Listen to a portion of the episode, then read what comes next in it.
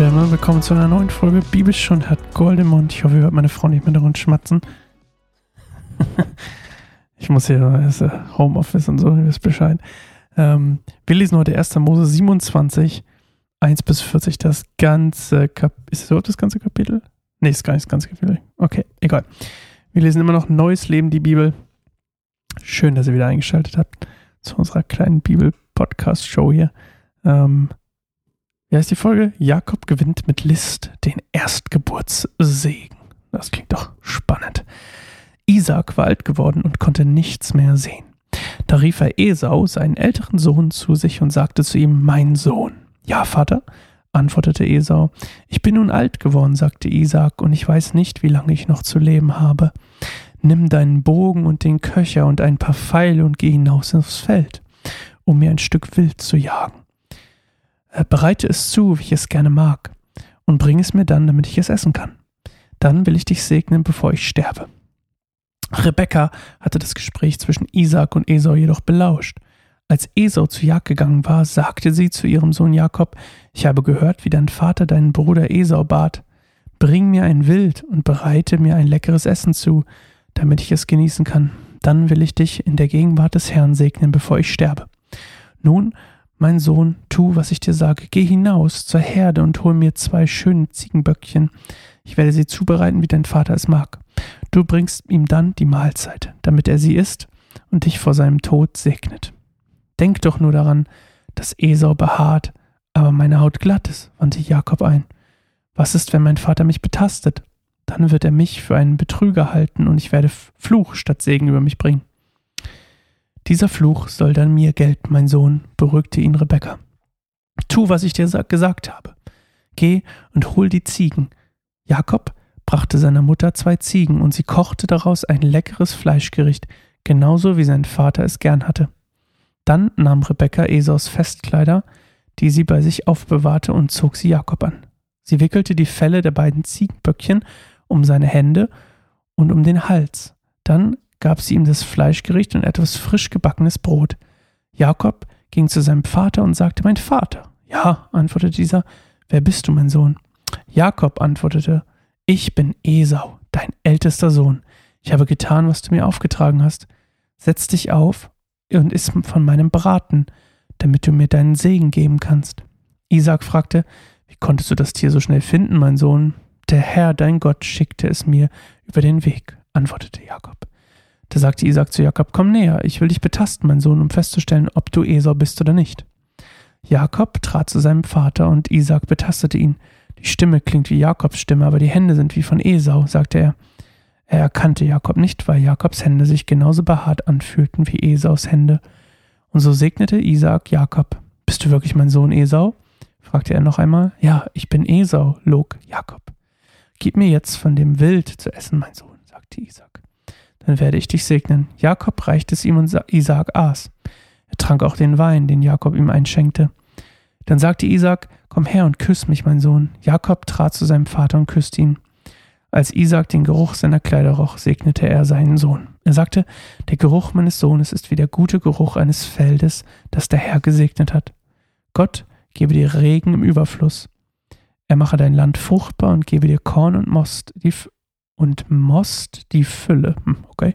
Völker sollen dir dienen und Nationen sollen dich verehren. Du sollst über deinen Bruder herrschen. Deine Mutter, Söhne sollen sich respektvoll vor dir verneigen. Wer dich verflucht, soll verflucht sein. Wer dich aber segnet, der soll gesegnet sein. Gerade als Isaak Jakob gesegnet hatte und Jakob fortgegangen war, kehrte Esau von der Jagd zurück. Auch er bereitete ein leckeres Essen vor. Er brachte es zu seinem Vater und sagte, Setz dich auf und iss von meinem Wild, damit du mir deinen Segen geben kannst. Doch Isaac fragte ihn, wer bist du? Ich bin es doch, Esau, antwortete er, dein erstgeborener Sohn. Da erschrak Isaac gewaltig und fragte, wer war es dann, der ein Stück Wild gejagt und mir etwas davon zu essen gebracht hat? Ich habe es bereits gegessen, dann habe ich ihn, noch bevor du kamst, gesegnet. Ich kann den Segen nicht zurücknehmen. Als Esau das hörte, schrie er laut und verbittert auf, O mein Vater, segne auch mich, bat er. Doch Isaac sagte, Dein Bruder war hier und hat mich getäuscht. Er hat deinen Segen bekommen. Esau sagte, kein Wunder, dass er Jakob heißt, denn er hat mich zweimal getäuscht. Zuerst nahm er mir mein Erstgeburtsrecht und nun hat er mich auch noch um meinen Segen gebracht. Hast du denn nicht noch einen Segen für mich? Isaac antwortete, ich habe Jakob zum Herrscher über dich gemacht. Alle seine Brüder sollen, deine, sollen seine Diener sein. Ich habe ihm reiche Getreide- und Weinernte zugesagt. Was kann ich dir dann noch geben, mein Sohn? Esau fragte nochmal, hast du wirklich nur einen einzigen Segen? Mein Vater segne doch auch mich. Und er begann laut zu weinen. Da sagte sein Vater Isaac zu ihm, Dort, wo du wohnst, wird das Land nicht fruchtbar sein, kein Regen fällt darauf. Mit, mit Hilfe deines Schwertes musst du dich ernähren, und deinem Bruder wirst du dienen, doch dann wirst du seine Herrschaft abschütteln und frei sein. Boah, das war mal, das war mal eine Nummer hier. Ähm, also, Jakob betrügt mal wieder, auf Geheiß seiner Mutter.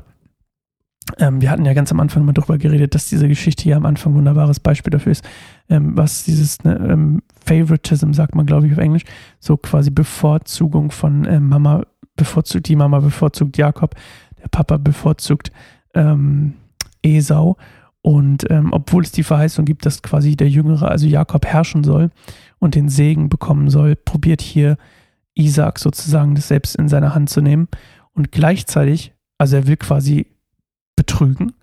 Und bevor Isaac quasi Gott in Anführungszeichen die Verheißung betrügen kann, betrügen Rebekka und Jakob ähm, Isaac. Eine wunderbare Betrugsgeschichte. Und am Ende sind alle verstritten und mögen sich nicht mehr. Zumindest ist das so, dass Rebekka dann, ähm, da kommen wir gleich zu, Jakob muss dann fliehen, weil Esau so sauer ist und Isaac sauer ist. Und dann ähm, sieht er zum Beispiel seine Mama nie wieder. Und das ist eigentlich ein gutes Beispiel für das, was passiert, wenn du etwas Geistliches nimmst, also quasi die Verheißung, die geistlich ist. Also Gott hat ja zugesagt, dass Jakob herrschen wird oder den Segen weitergeben wird. Und du probierst es physisch, also menschlich, ohne Glauben, ähm, ja, in die eigene Hand zu nehmen und selbst zu bestimmen. Und es führt zu Zerbruch. Und später dann auch kriegt ähm, unser Freund Jakob das alles nochmal ab und darf seine eigene äh, bittere Frucht schmecken äh, das irgendwo schön stand, wo ich das gelesen habe. Und ähm, ja, also Isaac probiert hier eigentlich ähm, die Verheißung zu unterwandern und Rebecca und Jakob versuchen quasi mit Betrug die, den Betrug zu verhindern. Also eine gerechte Sache wieder mit falschen Mitteln.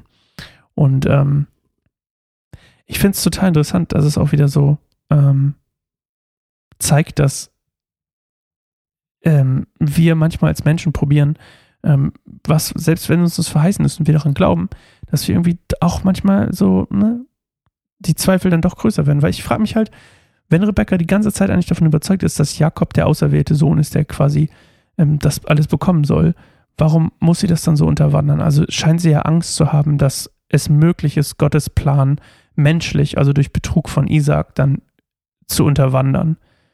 Ähm, was wir immer wieder lernen, das nicht geht und was ja auch schon in den Geschichten zuvor oder bei der Familie zuvor immer nicht, ähm, nicht so war, sondern Gottes Plan ist ja souverän über dem, was äh, passiert. Nur das Ding ist halt, dass der Mensch dann quasi ausbaden muss, was er, also Gottes Plan bleibt gleich, aber der Mensch muss trotzdem die Konsequenzen tragen. Und in dem Fall quasi das, was Jakob hier gerade sät mit seiner Mutter zusammen, ähm, die Konsequenz daraus, die Ernte sozusagen, muss er dann später tragen, indem er dann auch betrogen, betrogen wird von Laban, wie ihr vielleicht äh, schon wisst oder noch erfahren werdet.